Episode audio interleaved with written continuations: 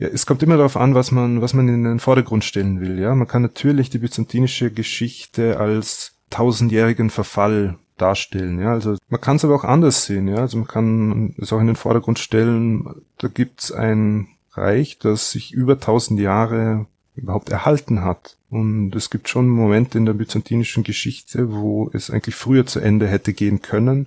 Aber es hat sich dann doch als sehr zäh herausgestellt und auch als Kleinstaat dann am Schluss noch, noch 200 Jahre weiter Bestand gehabt.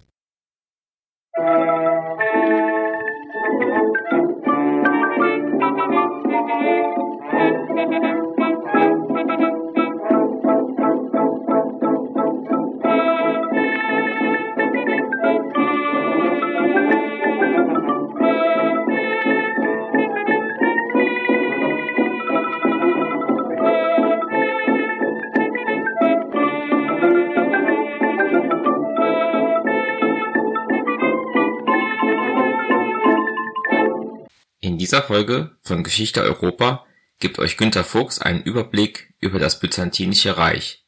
Er erklärt mir dabei, welche Zeiträume und Gebiete überhaupt gemeint sind, wenn wir von Byzanz sprechen, und außerdem umreißt er auch die wichtigsten politischen, religiösen, sprachlichen und kulturellen Konstanten.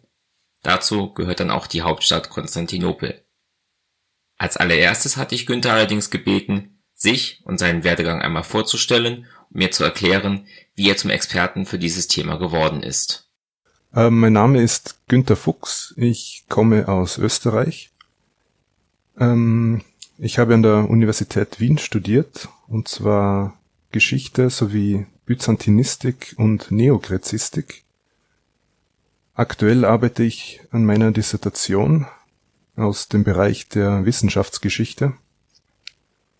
Ähm, Konkret beschäftige ich mich mit dem Münchner Byzantinisten namens Karl Krumbacher, der Ende des 19. Jahrhunderts das allererste Institut für Byzantinistik begründet hat. Also ja, ich habe seit einigen Jahren ähm, Byzantinistik studiert und ich mache selbst auch einen Podcast zur byzantinischen Geschichte namens Anno Mundi von Byzantinern und Griechen. Ja, da werde ich auf jeden Fall ähm, in den Show Notes auch verlinken. Also deine Dissertation ist quasi noch auf so einem Meta-Level. Das heißt, du machst jetzt nicht unbedingt über Byzanz an sich, sondern mehr über äh, die Byzantinistik als Wissenschaft, also die Wissenschaft über die Wissenschaft quasi. Genau, also es ist schon sehr Meta. Also ähm, meine Quellen, das sind also hauptsächlich Schriften oder auch Briefe aus dem späten 19., frühen 20. Jahrhundert ähm, aber dabei beschäftige, beschäftige ich mich eben mit Personen, die sich sehr intensiv mit Byzanz beschäftigt haben. Aber natürlich habe ich im, im Studium vorher, also ich habe ähm, Byzantinistik im Bachelor und Master studiert, ähm, natürlich auch viel über Byzanz an sich ähm, gelernt. Und wie kamst du zur Byzantinistik an sich und zur Neokrezizistik? Ähm, also in, in Wien ähm, werden die beiden Fächer also zusammen gelehrt. Das heißt, im Byzantinistik und Neogrezistik. Byzantinistik ist ähm, das Studium der Geschichte, Sprache, Kultur des Byzantinischen Reiches. Ähm, grob 300 bis ins 15. Jahrhundert. Ich glaube, über die Abgrenzung werden wir auch noch sprechen.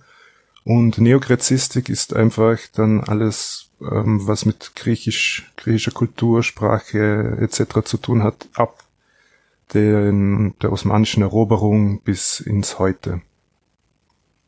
Also auch die, die Geschichte des, des modernen Griechenlands und ähm, auch die neugriechische Sprache gehört da auch dazu. Also es ist ein ähm, sehr breites Studium, also von also rein vom, vom, vom zeitlichen her deckt es ja ähm, eineinhalbtausend Jahre ab ungefähr, ja.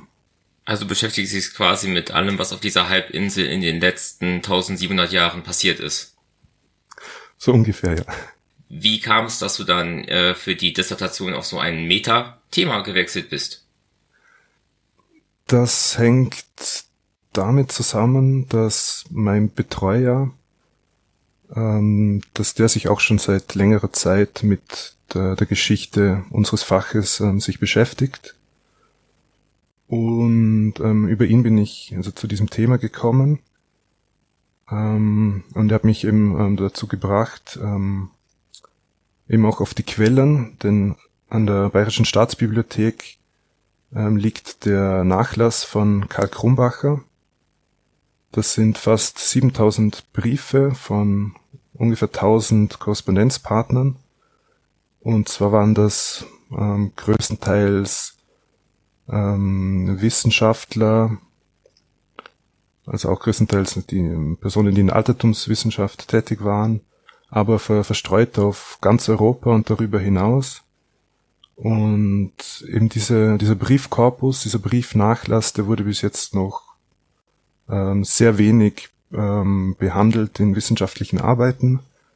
Das heißt, ähm, ja, ich kann da quasi quellenmäßig aus, aus dem Vollen schöpfen und ähm, das hat mich eben sehr interessiert und, und da habe ich mich eben reingesteigert in das Ganze. Das Byzantinische Reich ist ein extrem großes Thema und das sollten wir uns erst erstmal, glaube ich, geografisch und zeitlich verorten. Du hast eben schon gesagt, wir sprechen quasi einen Zeitraum von 300 bis ungefähr 1453 über Byzanz. Äh, kann man das irgendwie noch in sich ein bisschen aufteilen in diese große Zeitperiode von mehr als 1000 Jahren? Ich finde, ähm, wir sollten zuerst einmal vielleicht darüber sprechen, was so der, der Anfang und der Endpunkt der byzantinischen Geschichte war.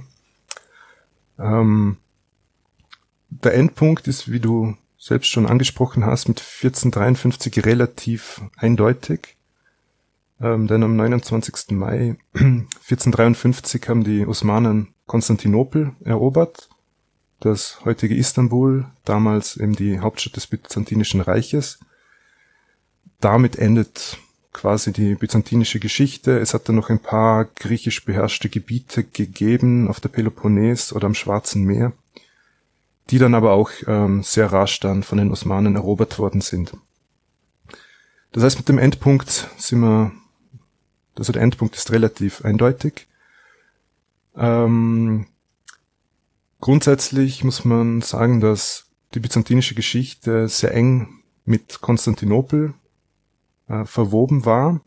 Konstantinopel war die größte Stadt des Byzantinischen Reiches, war der Sitz des Kaisers, der Sitz des Patriarchen. Und so kann man, wenn man will, auch den Beginn der byzantinischen Geschichte mit Konstantinopel verknüpfen.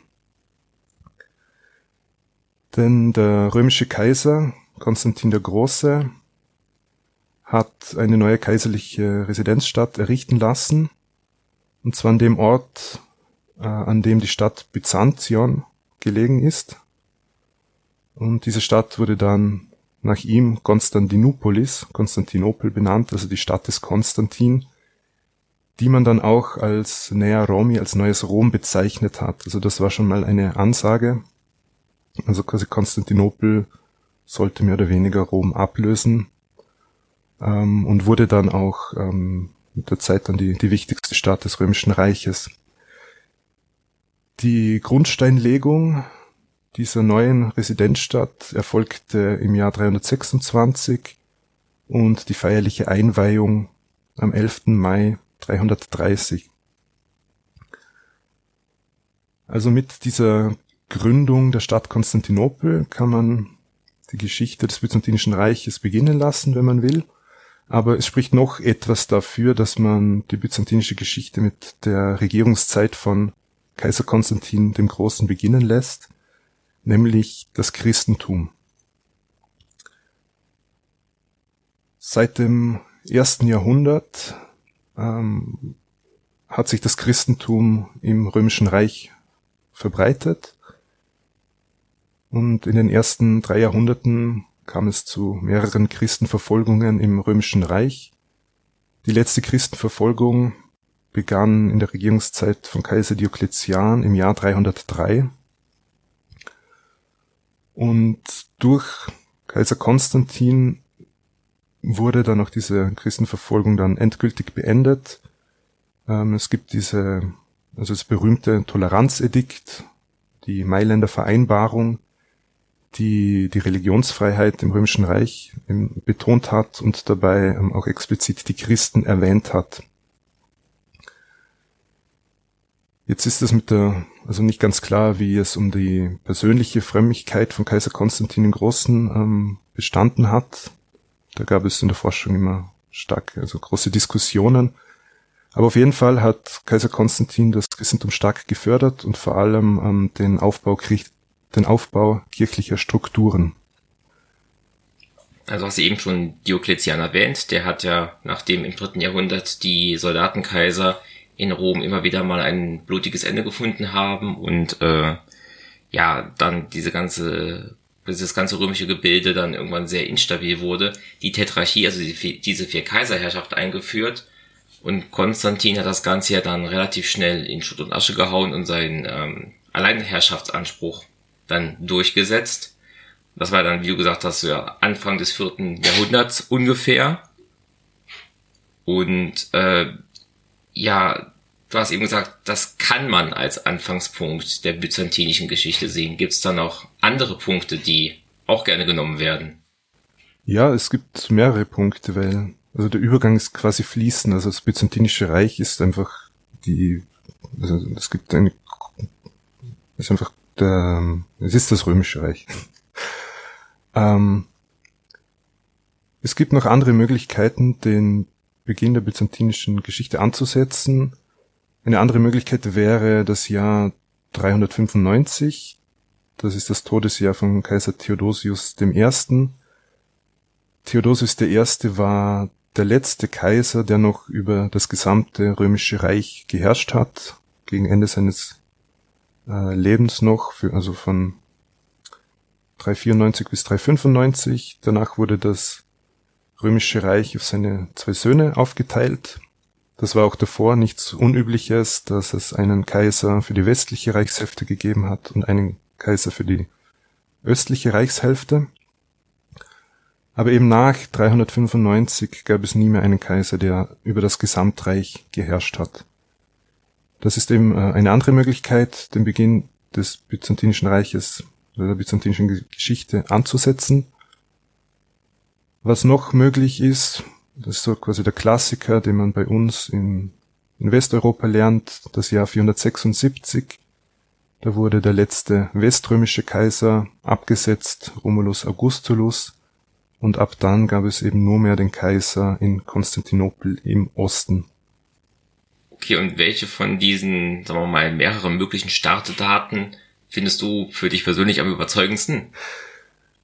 Es gibt für alle Daten gute Argumente, die dafür oder dagegen sprechen, weil eben die Spätantike, das Frühmittelalter, das, da gab es keinen quasi ganz strengen Einschnitt, sondern so natürlich ein kontinuierlicher Übergang.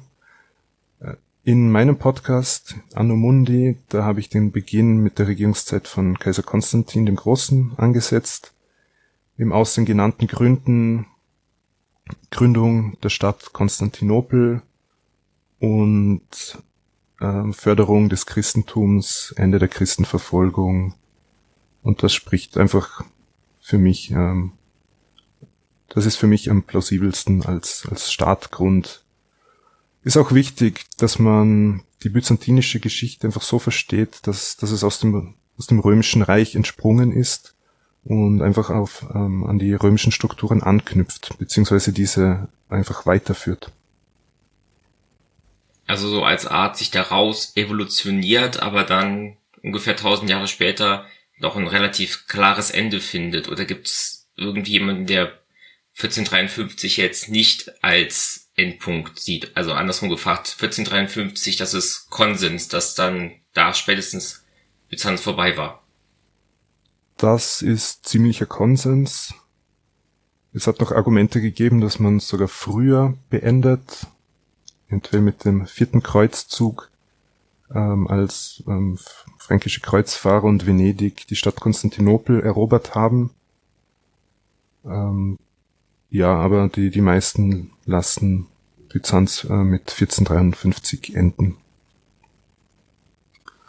Okay, also wir haben jetzt schon so ein paar Pflöcke im Boden. Wir haben 313 Konstantin, wir haben 395 Theodosius, wir haben 476 dann vielleicht noch äh, Ende von Westrom. Wie gesagt, ungefähr 1000 Jahre. Brauchen wir noch mehr Pflöcke, um das äh, Thema Byzantinisches Reich irgendwie zu unterteilen? Ja, wie du gesagt hast, also wir reden hier von einer ungefähr tausendjährigen Geschichte. Und es ist natürlich sinnvoll, wenn man das Ganze dann noch in, in kleinere Abschnitte unterteilt. In der Forschung hat sich durchgesetzt, dass man die byzantinische Geschichte in drei Epochen unterteilt. In die frühbyzantinische Epoche, die mittelbyzantinische und die spätbyzantinische Epoche. Die frühbyzantinische Epoche, die kann man eben wie gesagt äh, beginnen lassen, wenn man will sozusagen, also entweder mit Konstantin oder mit der Reichsteilung 395 oder mit dem sogenannten Untergang des, West, des Weströmischen Reiches. Zu dem Zeitpunkt umfasste das Oströmische Reich quasi die, die östliche Hälfte des Römischen Reiches. Zwischenzeitlich hat es Versuche gegeben, auch Teile des Westens wieder zu erobern, konkret in der Regierungszeit von Kaiser Justinian im sechsten Jahrhundert, äh, als eben nach Westen ausgegriffen hat und Italien, Teile Spaniens und Nordafrika quasi wieder erobern konnte. Aber das Oströmische Reich, das Byzantinische Reich ist dann sehr schnell kleiner geworden. Einerseits gingen im sechsten Jahrhundert Gebiete in Südosteuropa an die Slawen verloren oder in Italien an die Langobarden und besonders einschneidend war das siebte Jahrhundert. Da gingen die Provinzen Syrien, Palästina oder Ägypten an die Araber verloren. Und das ist der Zeitpunkt, an dem man die frühbyzantinische Epoche ähm, enden lässt. Äh, meistens nennt man das Jahr 641, das war das Todesjahr von Kaiser Heraklios. Und eben das war eben ein großer Einschnitt, weil große Gebiete damals verloren gegangen sind. Ähm, und das Ganze, also die ganze Entwicklung im siebten Jahrhundert auch einherging mit, ähm, mit einer wirtschaftlichen Krise des Byzantinischen Reiches. Und man muss bedenken, dass eben die Gebiete Syrien, Palästina, Ägypten, die waren jahrhundertelang römisch und die gingen eben innerhalb von kurzer Zeit verloren. Und wie du gesagt hast, also Ägypten, und das war quasi die Kornkammer und wichtig für die ähm, Versorgung Konstantinopels. Und das war dann ja sehr schnell weg. Aber wenn du auch sagst, dass unter Justinian ja auch ähm, ja, Spanien, Nordafrika, Teile Italiens und so weiter wieder erobert wurden, also man hat ja da das römische Reich Sans Gallien und Britannien ja eigentlich so weit wiederhergestellt. Hat man, aber es war ein großer Kraftaufwand und viele dieser Eroberungen waren eben nicht nachhaltig. Also wenn man sich zum Beispiel Italien sich ansieht, das war ein sehr verlustreicher Krieg, den Justinian hier gegen die Ostgoten geführt hat. Und nur wenige Jahre später ist dann ein großer Teil Italiens dann von den Langobarden erobert worden. Eben diese, diese Wiedereroberungen, die, die haben eben nicht lange angehalten, wenn man so will. Wir haben also so Anfang viertes Jahrhundert, fängt ungefähr Byzanz an und den ersten Cut machen wir Mitte des siebten Jahrhunderts mit dem Beginn der Expansion der Araber und dem Verlust großer Teile des ja, östlicher Provinzen, also vorderasiatischer, nahöstlicher, wird man heute wahrscheinlich sagen, Provinzen. Wie ging es dann weiter? Territorial und ja, politisch sozusagen. Also wichtig noch festzuhalten ist, dass eben durch den Verlust dieser Gebiete im siebten Jahrhundert ähm, hat sich so der, der Kern des Byzantinischen Reiches dann herausgebildet. Also dass die Kerngebiete das waren eben ähm, Südosteuropa, die Ägäis und Kleinasien, also die heutige Türkei. Und das waren im Grunde oder größtenteils griechischsprachige Gebiete. während man zum Beispiel in Ägypten noch viel Koptisch gesprochen hat oder in Syrien-Palästina noch das Syrische verbreitet war, also ein, eine aramäische Sprache, so hat sich da, das Gebiet dann im siebten Jahrhundert doch sehr stark auf die griechischsprachigen Gebiete dann ähm, zurückgezogen. Was dann auch damit zusammenhängt, dass das Byzantinische Reich dann ein sehr stark griechisch geprägtes äh, Reich wurde. Ja, also wir haben diesen Einschnitt, siebtes Jahrhundert, es folgen dann die sogenannten dunklen Jahrhunderte. Da zählt man das siebte, achte Jahrhundert dazu. Dunkle Jahrhunderte deshalb, weil wir ähm, aus dieser Zeit sehr wenige Quellen haben. Ähm, es folgte dann im achten, neunten Jahrhundert dann theologische Streitereien, Streitigkeiten, die sogenannte, die sogenannte Ära des Ikonoklasmus. Ein sehr spannendes Gebiet. Da, da geht es darum, ob man ähm, Ikonen verehren darf oder nicht. Und das Byzantinische Reich war in der Zeit, also sagen wir mal in der früheren Phase des, der, Mittelbyzant, der mittelbyzantinischen Epoche sehr stark am Balkan unter Druck. Äh, ein großer Gegner war da das erste bulgarische Reich. Aber das Byzantinische Reich konnte sich da mit der Zeit wieder erholen. Und so gab es wieder einen Höhepunkt an territorialer Ausbreitung, so um das Jahr 1000.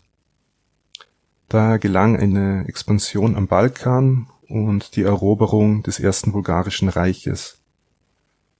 Äh, aber auch diese Expansion war nicht nachhaltig, denn schon am Ende des 11. Jahrhunderts geriet das Byzantinische Reich wieder in die Defensive hier ist das Jahr 1071 zu nennen, die Schlacht bei Manzikert. Da haben die Seldschuken die Byzantiner geschlagen und innerhalb kürzester Zeit ging ein großer Teil Kleinasiens an die Seldschuken verloren, was ein, ein, ein starker Schlag für, für Byzanz war. Ganz kurz zwei Fragen. Wo ist Manzikert und wer sind die Seldschuken? Genau. Also Manzikert liegt im Osten der heutigen Türkei und die Seldschuken, das waren ein Volk, das aus Zentralasien gekommen ist. Und wie gesagt, die haben dann eben Gebiete im Nahen Osten und in Kleinasien erobert. Und eine, eine der Seldschuken-Gruppen sollten dann später noch eine große Rolle spielen, nämlich die Osmanen.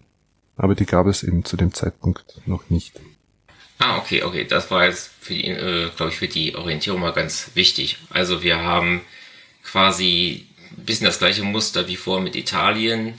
Ehemalige Gebiete werden wiedererobert, aber eher verlustreich und eher wenig nachhaltig. Also das waren alles mal so kurze, ich sag's mal, Befreiungsschläge, aber nichts, was, sagen wir mal, den alten Glanz wieder irgendwie hergestellt hat. Wo, wobei hier ist jetzt das Interessante, ähm, also im 10. Jahrhundert wurden Gebiete in Südosteuropa wiedererobert, aber dann ungefähr ein Jahrhundert später ist dann Kleinasien mehr oder weniger verloren gegangen. Also es hat sich territorial seine Verschiebung ergeben, quasi weg von Kleinasien, Anatolien hin zu ähm, zum Balkangebiet.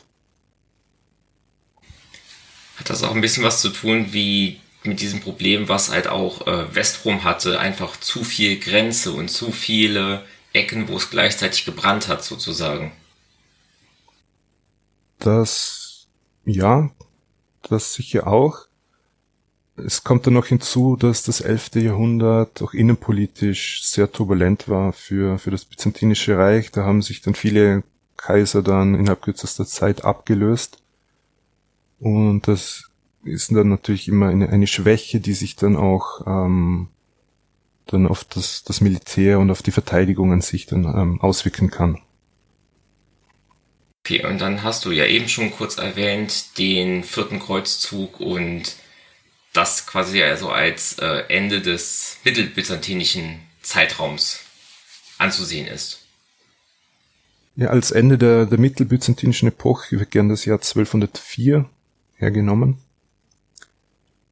also noch ein bisschen später, 1204 war der vierte Kreuzzug. Das war ein Kreuzzug eigentlich geplant, wie normal ein Kreuzzug abläuft, ähm, in, das, in Richtung Heiliges Land. Wurde dann aber umgeleitet und man hat stattdessen die Stadt Konstantinopel erobert. Das waren, das waren katholische Kreuzfahrer gemeinsam mit Venedig. Und im Anschluss wurden die byzantinischen Gebiete einfach untereinander aufgeteilt. Also die Venezianer haben sich einige Gebiete genommen, wie zum Beispiel Kreta, aber es entstanden dann auch Kreuzfahrerstaaten auf dem Gebiet des heutigen Griechenland. Aber es haben sich dann noch drei griechisch dominierte Herrschaftsgebiete herausgebildet. Das sogenannte Kaiserreich von Nikaia, das ist ähm, im Iznik im Westen der heutigen Türkei. Ähm, dann das Despotat von Epirus, das ist im heutigen Albanien, Nordwestgriechenland. Und das Kaiserreich Trapezunt, das ist am Schwarzen Meer in Nord, Nordost Türkei. Also 1204 war ein sehr einschneidendes Jahr für die byzantinische Geschichte und eines, das das Verhältnis zwischen den Griechen, den Orthodoxen und dem Westen doch sehr stark ähm, dann geprägt hat in weiterer Folge. Also ich denke mal, bei diesem vierten Kreuzzug wird man auch ewig lange reden können, aber jetzt mal ganz kurz succinkt gesagt, wie kommt es, dass man auf dem Weg in das muslimische Jerusalem, das man ja eigentlich erobern wollte, unterwegs sagt, halt, nee, wir nehmen doch das zwar irgendwie anders, aber doch irgendwie noch christliche Konstantinopel. Also es wurde im, am Ende des 12. Jahrhunderts ein neuer Kreuzzug ausgerufen. Es waren hauptsächlich äh, französische Kreuzfahrer, die sich dazu bereit erklärt haben. Und es war geplant, dass Venedig die Flotte stellt. Also Venedig war zu diesem Zeitpunkt bereits ähm, eine große maritime Macht im Mittelmeerraum, ähm, sehr reich geworden durch den Handel. Und die, ja, also es war geplant, ähm, in Richtung Heiliges Land zu ziehen, beziehungsweise wurde das dann, wurde der Plan, glaube ich, geändert und dann war Ägypten das Ziel. Ähm, auf jeden Fall sind die Kreuzfahrer in Venedig eingetroffen, aber sie hatten nicht das, hm, die ausgemachte Menge an Geld dabei, was Venedig verlangt hat für die Überfahrt. Stattdessen wurden dann die Kreuzfahrer mehr oder weniger dazu gezwungen, andere Plünderungen vorzunehmen, um mehr oder weniger ihre Schuld zu begleichen. So wurde 1202 zunächst die Stadt Zara erobert. Das ist das heutige Sadar im äh, Kroatien. Da das dann immer noch nicht genug war, ist dann die Idee aufgekommen, äh, Konstantinopel zumindest anzugreifen, zu belagern. Äh, es hat sich dann noch ein byzantinischer Adliger, der sich selbst als Kaiser gesehen hat, dann zu den Kreuzfahrer begeben und denen gesagt, ähm, kommt mit, helft mir auf den Thron in Konstantinopel und dafür bekommt ihr eine große Belohnung. Schlussendlich hat das Ganze dann nicht so funktioniert, ähm, wie man sich das dann vorgestellt hat. Ja, also am Schluss wurde dann Konstantinopel dann von den Kreuzfahrern erobert und geplündert und viele Schätze Konstantinopels haben dann ihren Weg nach Venedig gefunden, die man dort heute noch äh, betrachten kann. Für mich klingt das jetzt aber so, wenn du sagst, die Hauptstadt wurde erobert und wir haben drei Nachfolgestaaten, als ob wir eigentlich da dann doch das Ende von Byzanz sehen müssten. Ich habe ja vorhin schon gesagt, dass manche auch hier das Ende der byzantinischen Geschichte sehen. Aber, wie ich ähm, vorhin auch gesagt habe, es haben sich drei Herrschaftsgebiete dann entwickelt, herausgebildet, in denen Herrscher an der Macht waren, die behauptet haben, dass sie die wahren Nachfolger der Kaiser in Konstantinopel sind. Eben wie gesagt, das, das Kaiserreich von Nikaia in Kleinasien, das Despotat von Epirus, Nordwestgriechenland, Albanien, diese Gegend und das Kaiserreich Trapezunt.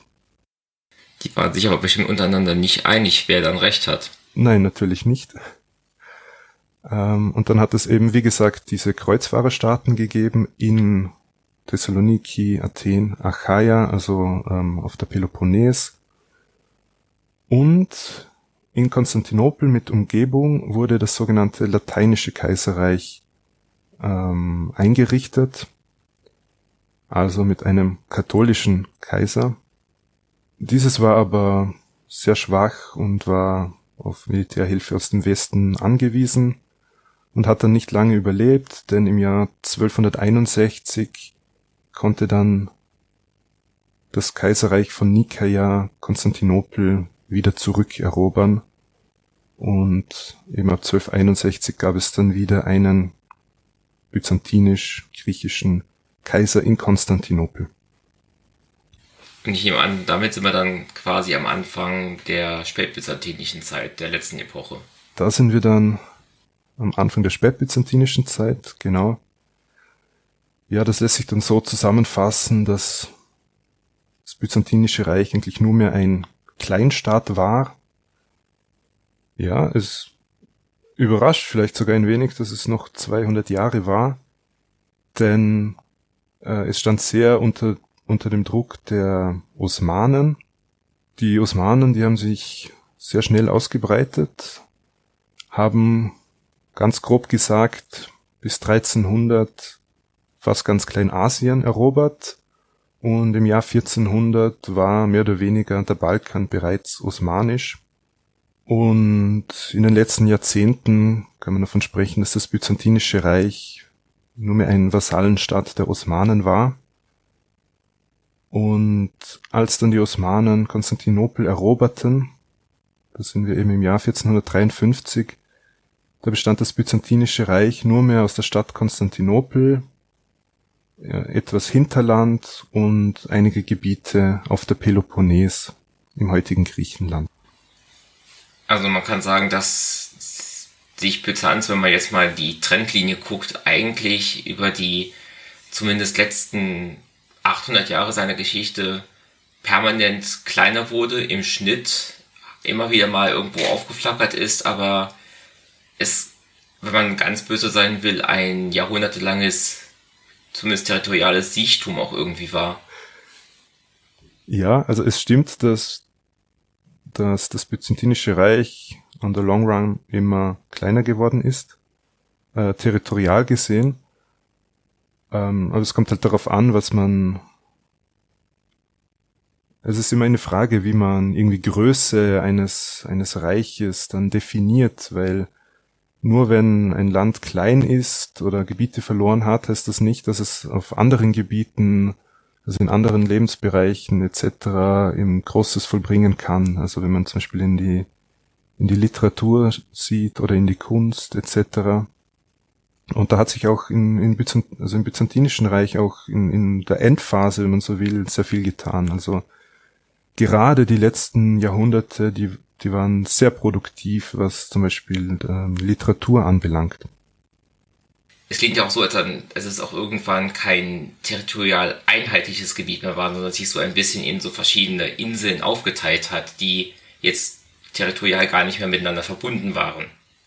Genau, das stimmt, aber das ist nicht nur ein Phänomen der byzantinischen, des byzantinischen Reiches, Es hat nämlich in Westeuropa auch Herrschaftsgebiete gegeben, die stark aufgesplittert waren. Ja, es kommt immer darauf an, was man, was man in den Vordergrund stellen will. Ja, man kann natürlich die byzantinische Geschichte als tausendjährigen Verfall darstellen. Ja, also als Extrembeispiel gibt es den ähm, Edward Gibbon, der im 18. Jahrhundert äh, ein Buch geschrieben hat, ähm, The Fall and Decline of the Roman Empire, und der stellt die byzantinische Geschichte einfach als tausendjährigen Untergang dar. Man kann es aber auch anders sehen, ja. Also man kann es auch in den Vordergrund stellen, da gibt's ein Reich, das sich über tausend Jahre überhaupt erhalten hat. Und es gibt schon Momente in der byzantinischen Geschichte, wo es eigentlich früher zu Ende hätte gehen können. Aber es hat sich dann doch als sehr zäh herausgestellt und auch als Kleinstaat dann am Schluss noch, noch 200 Jahre weiter Bestand gehabt. Also auf jeden Fall eine extrem lange und auch extrem wechselhafte Geschichte, die dann ich denke mal, wo man dann auch unglaublich ins Detail gehen kann, jeder einzelnen Phase, jedes einzelne Jahrhundert wahrscheinlich sehr, sehr ausführlich besprechen kann, was du ja auch in deinem Podcast ja auch äh, dir als Ziel, denke ich mal, gesetzt hast. Genau, und das ja, ist auch die Herausforderung, wenn man sich mit byzantinischer Geschichte beschäftigt, dass es eben so ein langer Zeitraum ist. Und es natürlich auch viele Veränderungen gegeben hat während dieser tausend Jahre und natürlich jetzt dann auch schwierig ist, irgendwie das, das sechste Jahrhundert mit dem ähm, 14. Jahrhundert zu vergleichen. Also sowohl was das Territorium anbelangt, als auch die, die Verwaltungsstruktur etc. Aber ich finde, das macht auch den, den Reiz aus, sich, sich damit zu beschäftigen.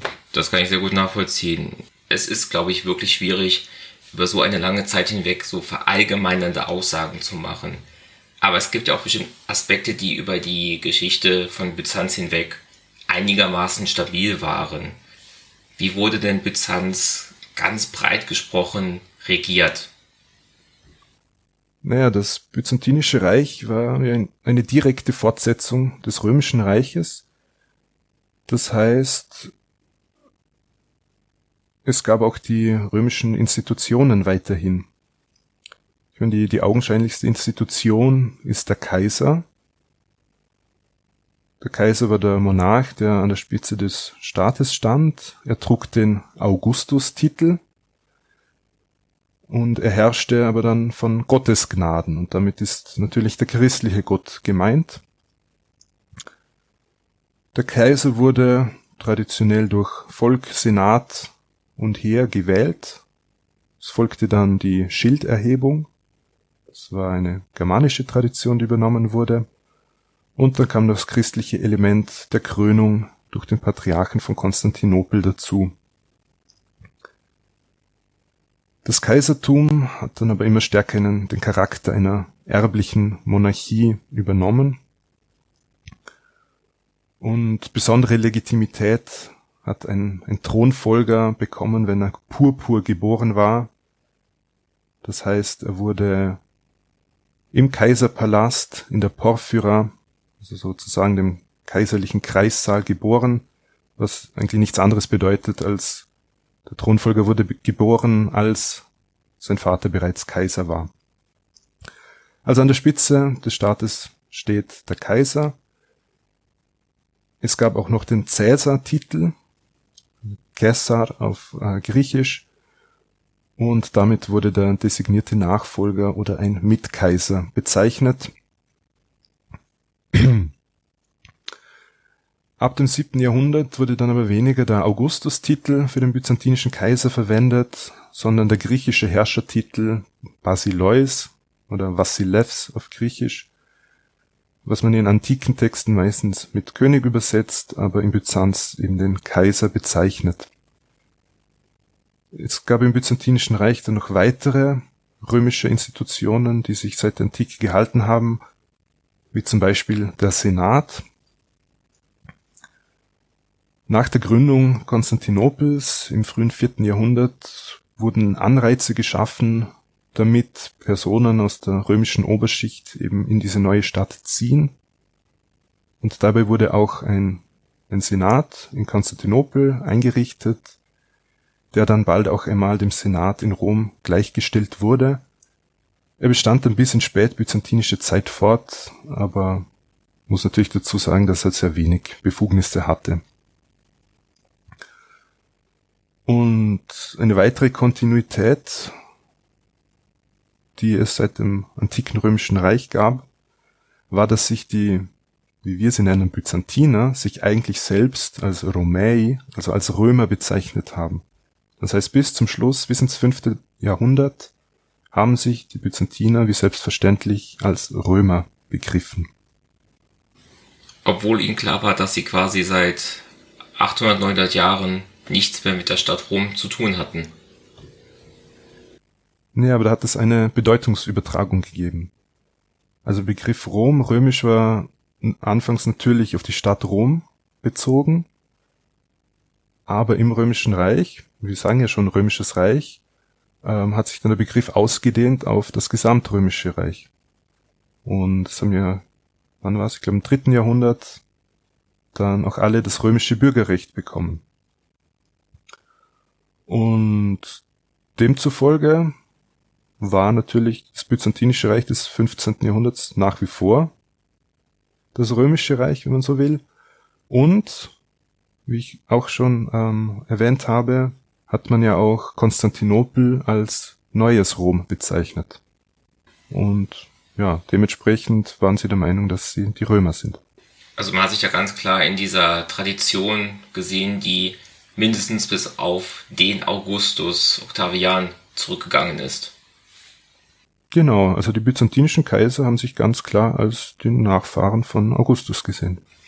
Und haben sich auch nicht großartig davon abhalten lassen, dass sich dann ab 800 da so ein Franke namens Karl ebenfalls römischer Kaiser genannt hat. Ja, das hat man natürlich in Ostrom äh, nicht so gern gesehen und war natürlich der Meinung, dass man selber der einzig wahre Vasilevs Don Romeon, der einzig wahre Kaiser der Römer war äh, und dass da irgendein so barbarischer Franke daherkommt und das für sich in Anspruch nimmt, das hat man mit ein bisschen Argon betrachtet. Man musste sich dann aber halt politisch mehr oder weniger damit arrangieren und ja, aber das Verhältnis zwischen dem römisch-deutschen Kaisertum und dem byzantinischen Kaisertum war zumindest auf dieser ideologischen Ebene nicht immer einfach. Und ich glaube, auch da kann man über die 700, 800 Jahre, wo dieser Kontakt bestanden hat, bestimmt halt auch einen ganzen Haufen an interessanten Sachen besprechen. Aber ich glaube, das ist auch ein Thema für wann anders. Wie sah es denn in Ostrom mit dem Glauben und der Religion aus? Du hast eben schon gesagt, für dich war dieser Anfang mit Konstantin auch ganz eng mit der Etablierung des Christentums in ja, Ostrom, Europa, wie auch immer, verbunden. Genau, also, also man spricht gern von den drei Säulen, ähm, auf diese, auf die das byzantinische Reich beruhen, eben auf die römische Staatlichkeit, auf die christliche Religion und auf die griechische Sprache. Wie schon öfter erwähnt, war das Byzantinische Reich ein christliches Reich. Eben das Christ, eben das Römische Reich ähm, hat sich langsam kontinu kontinuierlich christianisiert. Das sogenannte Toleranzedikt von Mailand 313 wurde schon angesprochen die Paganen, also die, die Heiden, die den alten römischen Göttern, die die verehrt haben, die sind immer mehr unter Druck geraten.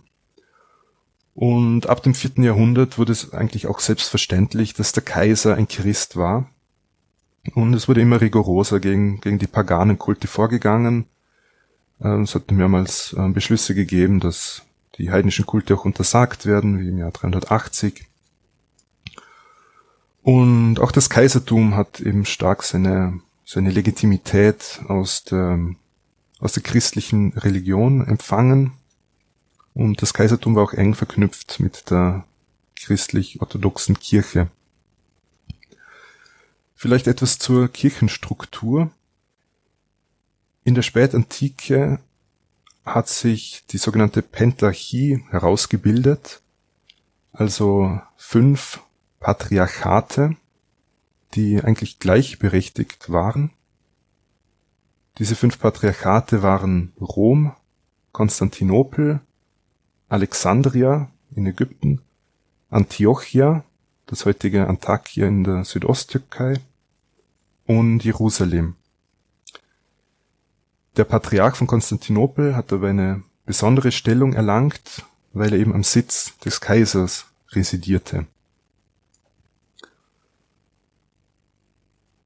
Und es setzte sich dann auch ab dem fünften Jahrhundert durch, dass der Patriarch den Kaiser krönte. Ähm, aber diese Beziehung war auch nicht immer einfach. gab auch öfter mal Konflikt zwischen dem Kaiser und dem Patriarchen. Ist jetzt auch so ein bisschen diese Parallele wie die Konflikte zwischen dem römisch-deutschen König und dem Papst. Ne? Ich sage hier nur Heinrich, Canossa und so weiter. Ähm, wie kam es eigentlich, dass dann, was eben schon gesagt, dieses orthodoxe ganz kurz diese Trennung zwischen ja der römisch-katholischen Kirche, die dann den Westen ja quasi geprägt hat, und dieses orthodoxe, das dann den Osten prägte. Wie gesagt, ähm, gab es diese fünf Patriarchate. Die zwei mächtigsten waren dann natürlich Rom und Konstantinopel.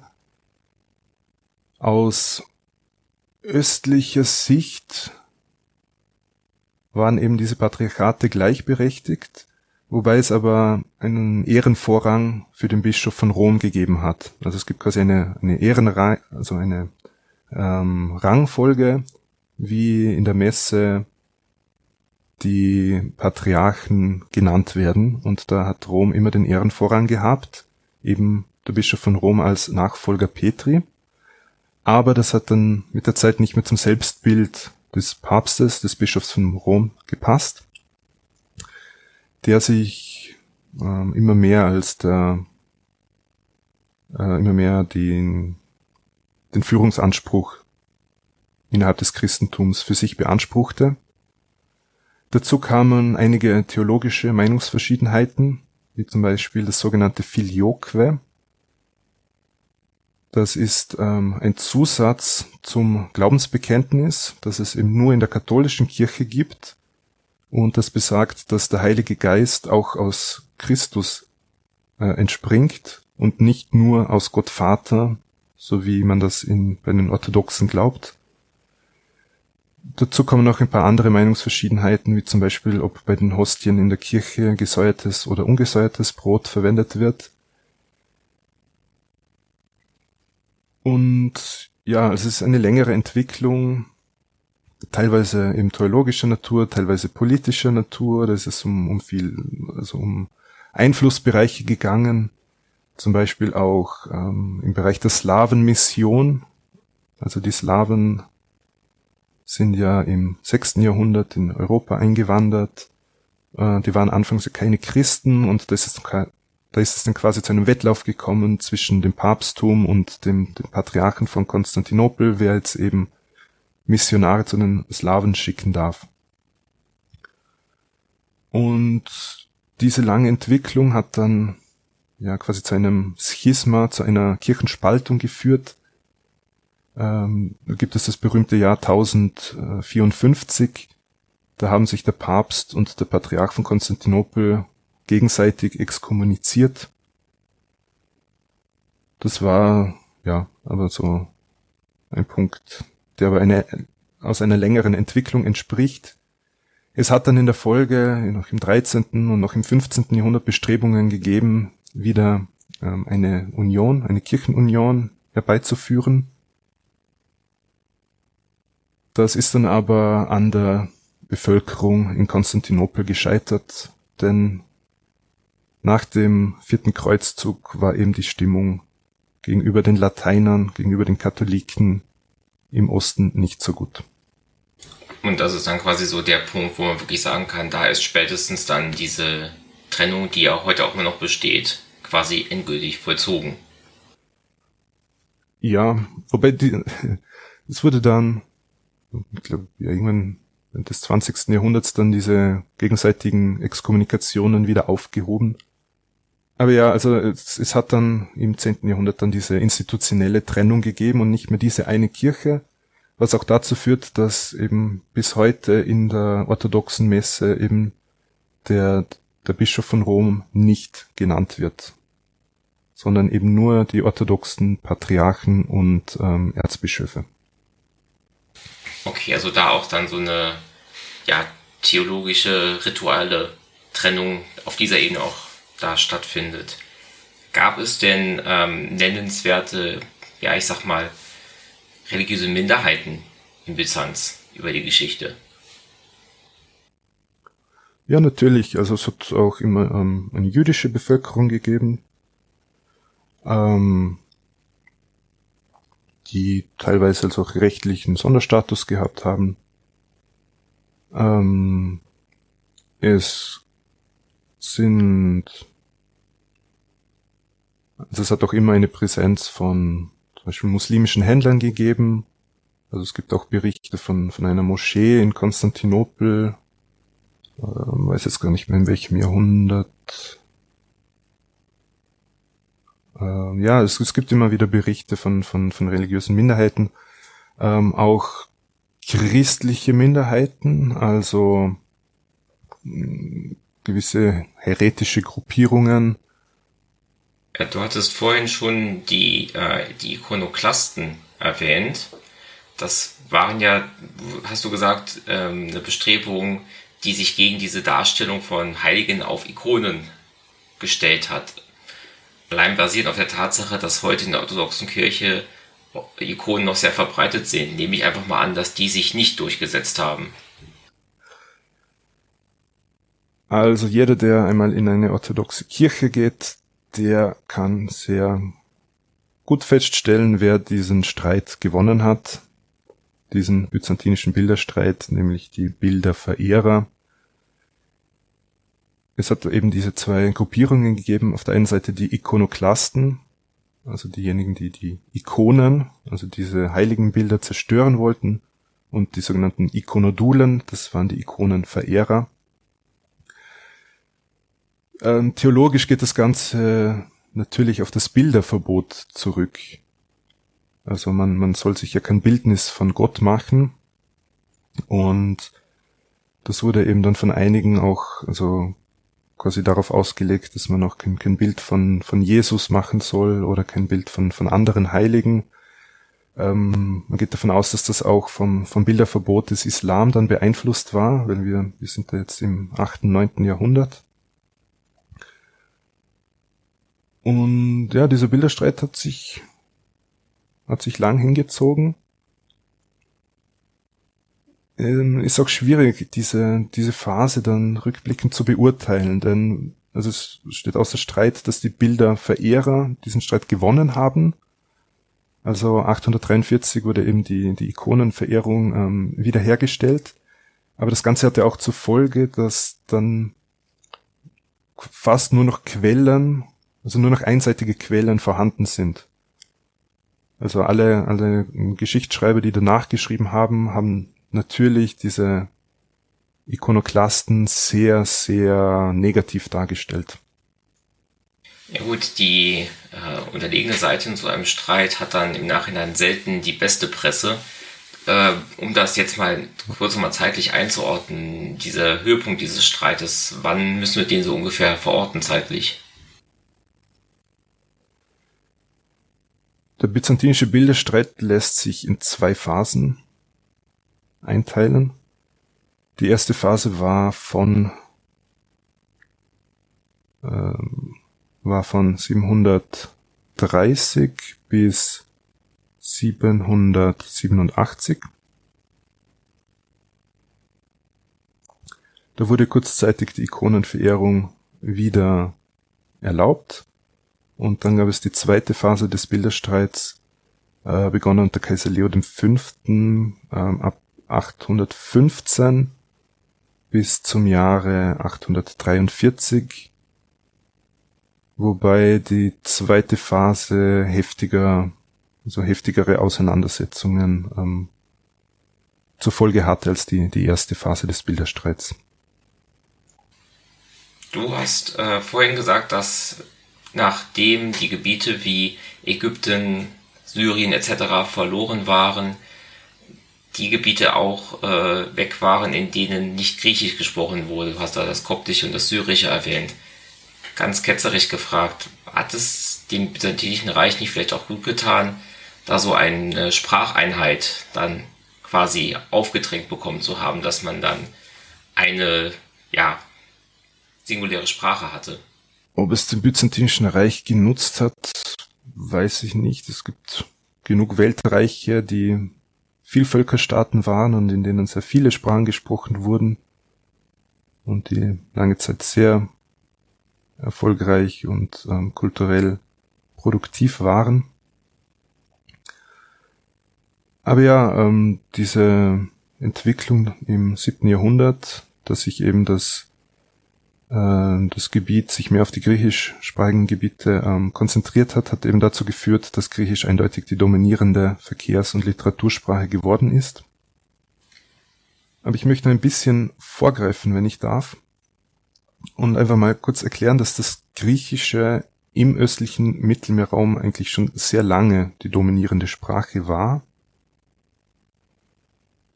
Also seit dem Hellenismus, was sich auch während ähm, nach der Eingliederung in das Römische Reich nicht verändert hat, ähm, während eben der Westen des Römischen Reiches stark Latein, lateinisch dominiert war und ähm, auch die Bevölkerung sich romanisierte, blieb im Osten Griechisch als Verkehrs- und Literatursprache. Das heißt ähm, natürlich nicht, dass alle dann griechisch Muttersprachler waren, denn eben wie schon erwähnt, gab es eben die, die Kopten in Ägypten oder die, die Syrisch sprechenden in, in Syrien, Palästina. Aber eben auf, also als Verkehrs- und Literatursprache war, war Griechisch schon immer dominant. Ähm, auf Reichsebene, also in der Reichsverwaltung, wurde auch am Kaiserhof in Konstantinopel zunächst Latein verwendet.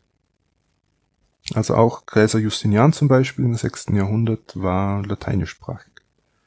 Aber Latein büßte immer mehr an Bedeutung ein, besonders als die westlichen Gebiete wegfielen. Und im, im 7. Jahrhundert wurde dann auch am, am Kaiserhof endgültig auf Griechisch umgestellt, und eben wie wir auch schon erwähnt haben, sind dann auch noch einige, also die Gebiete verloren gegangen, in denen eben ähm, zum Beispiel Syrisch oder ähm, Koptisch gesprochen wurde.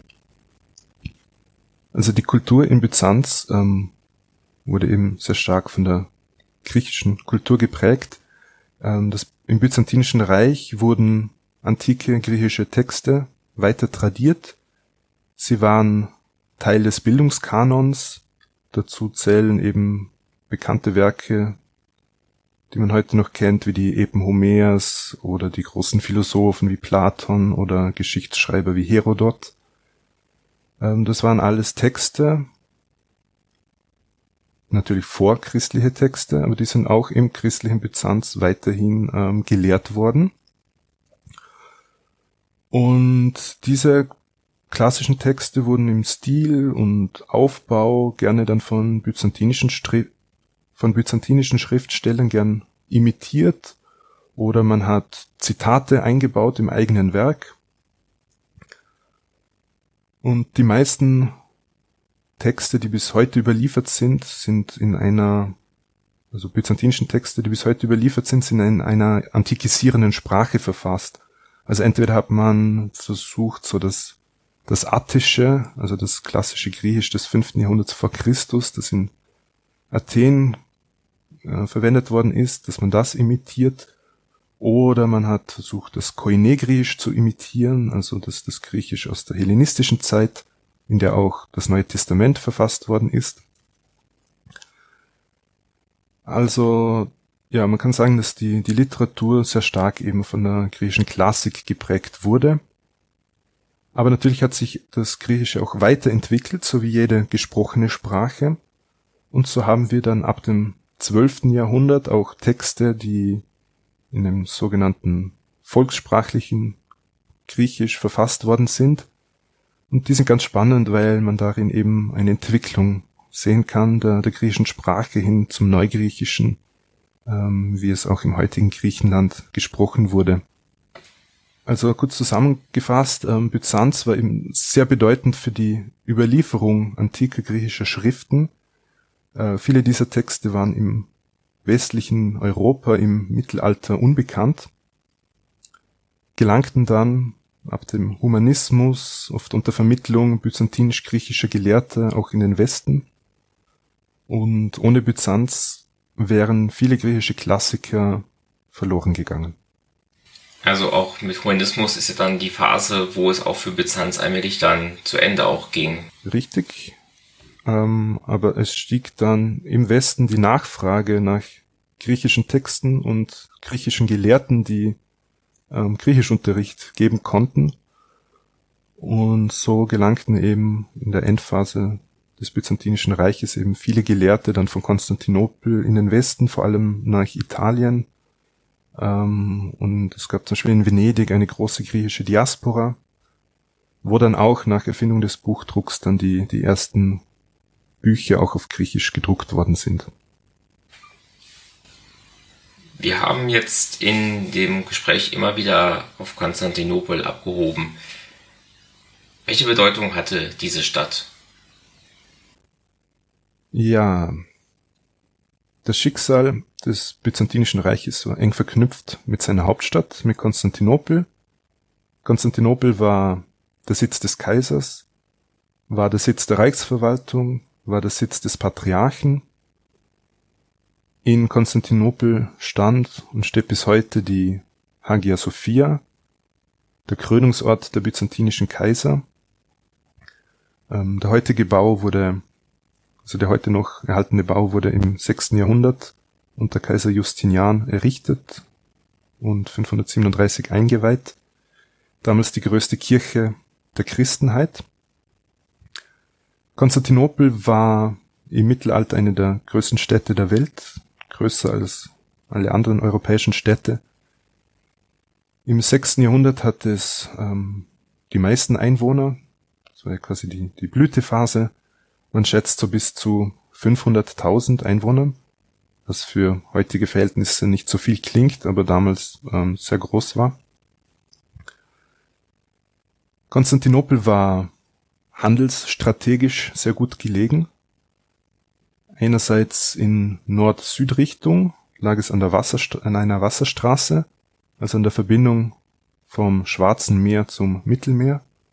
Und Ost-West äh, gab es eben die Verbindung, also die, die Handelswege auf dem Landweg. Und das war das auch der Grund, dass sich Konstantin eben dieses Ort, diesen Ort ausgesucht hat, um sein neues Rom zu gründen war sicher eine, eine, eine Überlegung, ja. Auf jeden Fall. Ähm, ja, Konstantinopel wurde halt auch zu einem wichtigen Handelsplatz dann natürlich, also mehrere Häfen gegeben, mehrere Foren, die dann auch nach, nach Kaisern benannt worden sind. Und Konstantinopel lag auch militärstrategisch sehr gut. Also wenn man sich das mal auf einer Karte ansieht, ähm, Konstantinopel lag auf einer Landzunge. Im Norden hat man das, das Goldene Horn, das ein, ein Gewässer, und im Süden das Marmarameer. Und es musste nur im Westen eine große Mauer gebaut werden. Die ursprüngliche Mauer stammt ähm, aus, also von Kaiser Konstantin, also aus dem äh, frühen vierten Jahrhundert.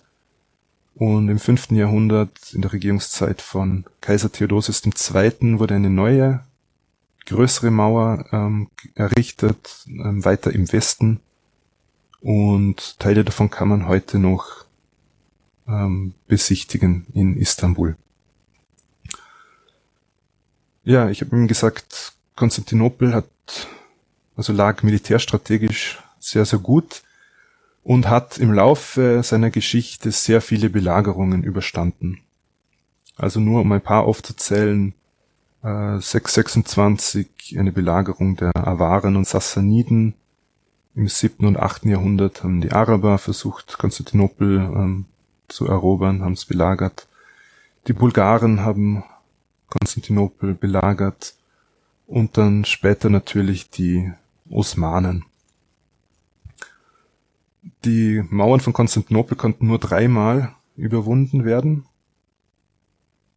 Die drei Daten haben wir eh schon erwähnt, also 12.4 der vierte Kreuzzug, 1261 die Rückeroberung und 1453 durch die Osmanen.